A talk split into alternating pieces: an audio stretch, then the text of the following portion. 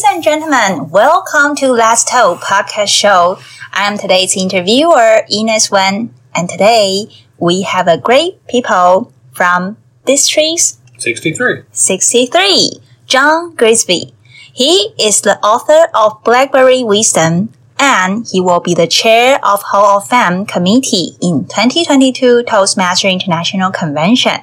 Without further ado, let's warmly welcome John Grigsby. Thank you, Ines. Thank you. Thank you. So, um, John, would you please briefly introduce yourself? Yes, my name is John Grigsby. I am from Knoxville, Tennessee, which is not far from Nashville, from where we are today. Mm. About three hours. And I've been in Toastmasters about four and a half years now. Wow. So you are new. Then how do you know Toastmasters and what motivated you to join? Well, that is a great question. I had a employee that I worked with, and one day he was we, would- we would go to lunch together. And one day he asked me, or he was going going out the door. I said, "Hey, where are you going?" And he said he was going to a Toastmasters meeting. Did I want to go? I'm like, "Okay, I- I'll go to Toastmasters. That sounds like a fun idea." So we went to Toastmasters. I, I thought I knew what it was, but I really didn't know what Toastmasters was. Uh, and I went and I found out that it was about improving your communication skills and leadership. And I thought that's something I really needed. That's a that's a skill that I need to work on. And so I stayed in Toastmasters. And Jonathan dropped out in about three or four months. He didn't stay in Toastmasters. Oh, that's a pity. And it's very interesting because for most of people, they will thought Toastmaster is a place to make toast. Mm. Yeah. no, we've never made toast. yeah. Then, um, in the first beginning, what did you expect to gain? Well, when I grew up, I, I spoke fast. I spoke really fast. And I knew that. And I knew that my communication was not very good because I spoke too fast. And uh, I, I spoke at church, I spoke at different places, and people told me, says, you speak fast. And so I thought, I knew that I did, but I didn't know how to fix it. I didn't know how to correct that. And so Toastmasters has been helpful to me in teaching me cadence. A cadence is how how you speak. It's the way you talk, the flow of how you talk. Cadence. Cadence. Oh, how to spell that? C A D E N C E. C A D E N C E. Cadence. Yeah. Oh. So it's it's sort of the way you talk, Mm. and the way I spoke, the way I communicated was was too fast. I, I mm. spoke I spoke too fast when I talked, and people couldn't understand me. Mm. So I have learned to slow down through Toastmasters. Yeah, because if you speak too fast, you need to repeat again and again, and they sometimes waste time. Yes, it does. And you're not communicating clearly. Yeah, That's the whole purpose of it. So. yeah. Then what have you earned in Toastmaster? I mean, uh, aside from the speaking too fast. the leadership part of it. You know, uh, the tagline is that uh, Toastmasters is where leaders are made. Yes. And the leadership part of it, I really wasn't expecting. I didn't know that was what Toastmasters was part of or created. But through this, through the, the opportunity to learn by serving, has been helpful to me because I, I serve in different places, but this is the only place where I can serve. And if I mess up, Mm. it's okay. Yeah. If I fail, it's okay. They don't fire me. They don't get rid of me. They keep up. They keep me in the club. So it's a great opportunity to learn to to perfect your leadership skills. And they also provide you valuable evaluations and Yes. feedbacks. Yes, Yeah. Yes. With a very supportive way. yes, Yeah. should be. That's that's the way I appreciate a lot. Um, in Toastmaster that you mentioned, you have joined about five years, like four and a half Mhm. years. Do you have plan to go further? For instance, become the Toastmaster International President or any international leader? Not international leaders. I have enjoyed my time. I've been an area director, Mm. and my friend Curtis has been a division director, and so I've seen that aspect of it. And we've got friends that are district leaders. At this point in time, I don't really want to pursue any more leadership positions. I want to be able to give back. I want to help people who are coming into Toastmasters. It's not about developing me now, it's about developing those young people, or not, not necessarily young, but new to Toastmasters, people are coming to Toastmasters. So uh, I just want to help them out. I'm, at, I'm at that stage of my life, that stage of my career, that stage of my Toastmasters journey that I don't really need to pursue higher positions. I just want to help others. I love the idea. Yeah. Helping others. Yeah. Yeah, it's the core value of Toastmaster as well. Learn by serving, That's right. learn by helping. That's right. Cool.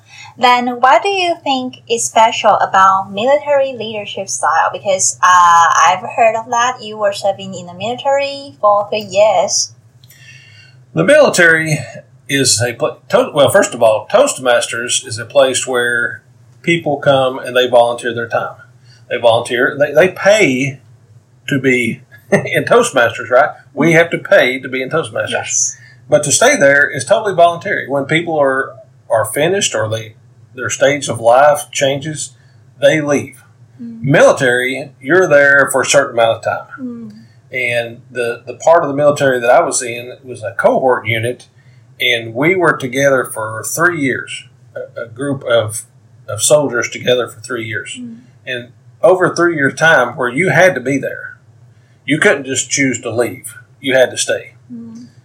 And you you learn people's personalities, mm-hmm. you learn people's weaknesses and their strengths, and so as a leader in the military is to play upon put people in the right places mm-hmm. with their strengths, not their weaknesses, but their strengths.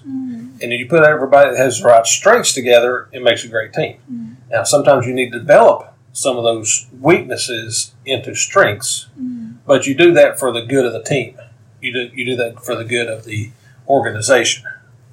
It helps the person, but it's more to help the organization, the team, to become better. It's mutual benefits. Yes, Yeah. yes. But then- Because you have no choice. So you need to find the strengths of their personality and then put that into right positions Right. to make the whole good.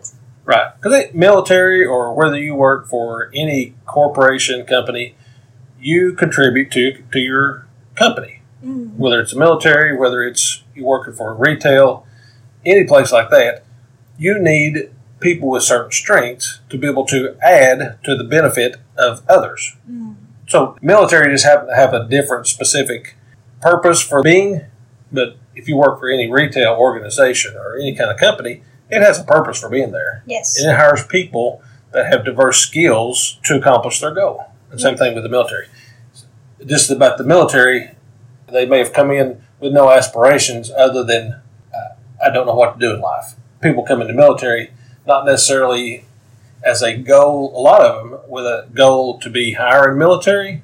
It's just to to find out where they want to be in life. So Yeah. it's not only um, fulfill the organization's goal, but also um, fulfill the per- the individual. Right. Right. And it's hard to work with different personalities, you know, different different likes, different wants and needs, and people to work those personalities and make those personalities work together. Hmm.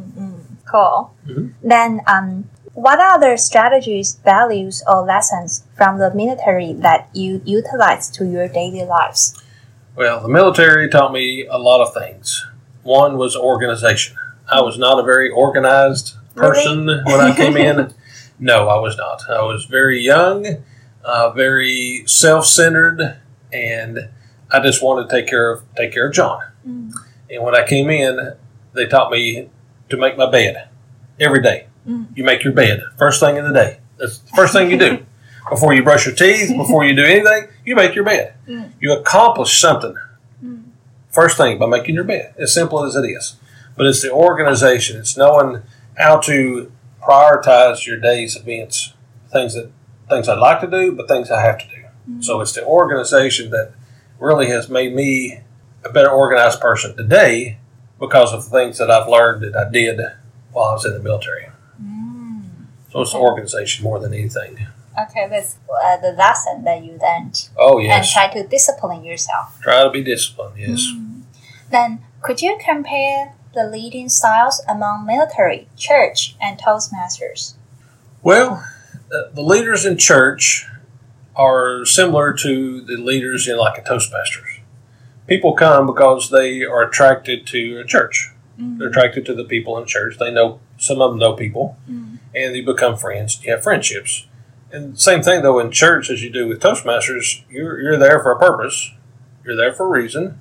You have goals that you want to accomplish, mm-hmm. and you need to get people in the right places to accomplish those things. In in church, we try to train people from you know being new in their faith to being more mature in their faith, and through that process, they become better leaders. They become better at what it is that they want to do. And we put them in the right places because we're working with them. You know, mm-hmm. some people are good at teaching. Some people are good at just serving. Mm-hmm. They want to wash dishes. They want to sweep the floor. You know, that, that's their passion. They're good at that. They want to do that. They're happy about that. They're happy about it. Mm-hmm. Some people say, "You want me to wash the floor?" No, I, I'm not. Okay, okay. I'm not into that. I'm not going to do that. I need I need to be in front. I need to be on the stage playing music. Okay, there, there's a place for everybody. Everybody, there's a place. And the whole body, when the whole body functions together, it functions properly. Everybody can't be on stage, and everybody can't sweep the floor. You have to have all different roles. Wear different hats. exactly. Wear different hats. Thank you. Then um, I also noticed that you are the author of the book Blackberry Wisdom. Yes. What is that about? Could you tell us? Yes, I'd love to. My grandmother passed away 14 sorry. years ago. And when she passed away, I spoke at her funeral. And my grandmother was one of these people.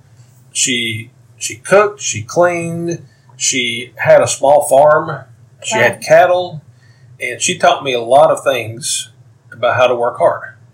And she also taught me how to pick blackberries and hmm. appreciate blackberries. And I love blackberries. For those who don't know blackberries, it's a great little sweet and tart fruit. Hmm. And through that process, when we go pick blackberries, we go out in the middle of the field and we spend several hours together mm. just talking, talking about things. And I, she get to know me, I get to know her. We talk about things that are just between us, you know. And when she passed away, I said, I would like to write a book about my grandmother. Mm. It took me 13 years to write this book. Oh, so it's newly released. It is newly oh, released. Oh, yeah, it got some time for you to calm down and then accept that. Well, I'm, I'm not a writer. I, I'm not. I'm not much of a reader. I'm not much of a writer, and so I would write for a little while, and then I'd put it away. And then I would get excited. I'd write some more, and then I'd put it away. And then when COVID hit, I worked from home, and I had more time to do things mm-hmm. like this. So I invested the time. I said, I'm going to finish this book. I've been working on it for 12 years. Finally, the last year, I got focused on it and really figured out how to, how to finish the book. Mm. It has been such a learning process. And I will suggest to anybody, I do this in our Toastmasters Club too, at our district training as well. I encourage people to write a book. Mm. Write a book. We all have stories. We all have a story in us. Your story is different from mine. If we did, if we had the same likes and desires, we still would have different stories. Put that into a book. Put it into a book. Go through that process. It's it's a great process of putting your thoughts in an organized manner, and then you got something that you can have forever. Yeah. It's part of you. Cool. The, good idea. Write a book. Um, I thought uh, before I joined Toastmaster, I think there is no story for me to share. Mm. But uh, in the old manual, CC manual, Mhm. the second project is about uh, organize your speech. Oh. It, it also means organize your thoughts. Then I realized I have so many stories to share, even though it's a tiny um, stuff. I can uh, make it interesting. Yes. And then there's people who want to hear your stories. There's Yeah. people that will learn by you telling your story, Yeah. no matter what your story is. There's people that will learn. We have somebody in our club. She started her own podcast. It's mm-hmm. called the the Balanced Life, and she's not telling anything, you know, mm-hmm. or or shattering. She's just sharing from a very personal perspective. And there's people who appreciate that. They said, "This is what I needed to hear. I just need somebody to say it to me." Yeah. I need somebody to articulate it. Somebody put it in a podcast. Somebody put it into a book. Yeah, I appreciate your time to uh, have the interviews. Oh yes, yeah, do because uh, sometimes although um, the, there is one story, but from different people, they have different diversified background. They will Mm-hmm. get multiple insights. yes, Yes. exactly. So um, I read part of your book, and I think um, there is one thing very interesting is about partner selections. So could you share with us how to pick appropriate friends in different life stages? Thank you. Well, when when we were younger, we were, when my very first friend was his name was Aaron, Mm. and we had the same likes. We liked things together. Mm. And then when you get into high school, your desires change. And then once you get out of high school, you get in the real world. There's so many different things. So, and then once you have children, you you you have different things that take up your time. But during those different life stages, you your time is available for different things. Mm-hmm. When I was uh, raising my children, I went we went to the ballpark a lot. So I made friends at the ballpark that I would have never made before we went to the ballpark. Mm-hmm. Right? When I was in high school, I played in the band, so I had friends that were in the band. If I hadn't played in the band, I never would have had band friends. Mm-hmm. Right? So it's the things that you do, the passions that you're doing during your stage, the stage of life that you're in. And we, those things change from the time we're younger till the time we're older. Our desires change. We learn things. I didn't know I was going to be in Toastmasters. I'm friend now with Curtis. I would have never met Curtis if it hadn't been for Toastmasters. And I've got other friends that we met here at the uh, convention that I never would have met these people. Great people that have that benefit to me. that I never would have met unless I was in this stage of my life. I wasn't that stage five years ago, right? Yeah. So sometimes it's that you encounter the um, the chance and meet the people, the Yes. right people. Yes. People to help you along your way. And as uh, Zig Ziglar would say, you can have anything in this world that you want as long as you help enough other people get what they want. Yeah, yeah. What is the theory? I forgot the, the name of the theory. I don't know. That's good. At least we know the the value, the Yes. message. yes. Then I um in your book you also mention uh you also advise everyone to slow down late pace. Mm. Then um I want to know under the hustle and bustle, is there any tips? Yes. Um, planning your day. Actually, planning your day. We we all get out of bed, make your bed first thing. Mm. After you made your bed, there's things that we know that we have to do. There's things that come up that we didn't plan on doing. There's people who want to do things with us, and there's different things that pull us in life. But you've got to plan your day and prioritize the things that you know that you have to get done. And if I plan my day and say I'm going to get done A, B, and C, and if I get these three things done, I'm good. I- I feel good about my day because I've accomplished the things that I want to accomplish. Yes. But you've got to plan that, and one of the things you have to plan to slow down. You've got to plan for rest. I, I'm one, I am I'm a very driven person. Uh, from the time that I get up and make my bed till the time that it's about dark at night, till about dark, I'm going all the time. I, there's lots of things that I could be doing Yes. and I'll, I'll c- continue to do those things. And I am terrible about spending time to just slow down and rest. But I know that I've got to do that. I've got to I got to spend the best time for me to do it is first thing in the morning. If I can spend 10, 15 minutes spending time in prayer, reading my Bible, meditating, just taking that time, mm. listening. What what does God want me to do for this day? What are the things He wants me to do? People I need to talk to today. Get those things planned out, then execute. Mm. Then execute. Plan, then execute. Mm. It's a good plan, right? yeah, yeah, yeah. I don't know Because um, that way. in business world, we usually categorize those stuff into two axes: important, not important; Mhm. emergent, not emergent. But I love your idea. Something we should slow down, and then we can get resilience. And after calm down or slow down, probably we can make it more product with more efficient and productivity. Or you'll be productive on the things that you need to be productive on. Yeah. There's lots of things that'll take your time Yeah, that maybe you don't need to do. yeah, Somebody else can take can take care of it, or maybe it really doesn't need to happen. Yeah. I we can that. do it, but if we yield the stuff to the youngers, and they will feel uh, a little bit challenged. But once they finish it, they will have a lot of satisfaction. satisfaction and they're learning. Yeah, They're learning. Yeah. Passing along. cool. Um, so basically, that's the end of our interview. I would like to know what group of people are your target readers.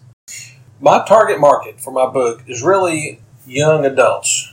Uh, Curtis and I had this conversation earlier today.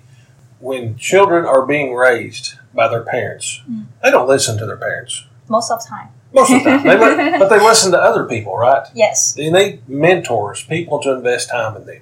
And once they get out of high school, then uh, us as parents, we are no longer as much of a. Uh, we don't take care of them as much. We're more of an influencer. We we're, we have an influencer role, but there's no one that comes along to help people, help them with their budget, help them mm-hmm. understand the time management, mm-hmm. help them know just different things in life that nobody's going to take the time to listen to. So mm-hmm. that's why I wanted to share the book with, with younger readers like that. Hey, there's people that have went through these hard times. If you'll listen to them, it'll save you some heartache. But usually, young people don't. They think, "No, I know better. I don't. I don't. You don't know what you're talking about." Listen, I'm 56 years old. I've been through a lot of stuff. I know some. I know where the boundaries are at. If you'll stay away from the boundaries, you might fall off. You know, mm. fall off a cliff. Stay away from the edge. I know where the edge is at. Stay away from the edge. Yeah. It's better for you. But we get stubborn. Young people are stubborn. I've seen it over and over, and then we wind up getting into trouble, getting into things we shouldn't. Well, if I would have only listened, Mm. it might turned out different. All of us were young before, but few of us are old. So if we listen to the old people's or the elder people's mm-hmm. suggestion, we may save the time and yeah, it will be more better. It is. Yeah. You just got to listen. Cool. Thanks for your introduction of the book. Then where can we purchase this book? I, I published it directly through and exclusively through Amazon. So Amazon.com is a great place to get it. And by the way, this week, starting this week, it's only 99 cents if you want the ebook. Oh. So if you ah. go get the ebook, it's 99 cents for the next two weeks. So I just did that for the convention. okay. So make it a little little less expensive for people that, that like to get a copy of it. oh, And nice. if they do, I would love ratings. I need ratings. Amazon is such a difficult place to. It's such a big place, and little bitty books have a hard time.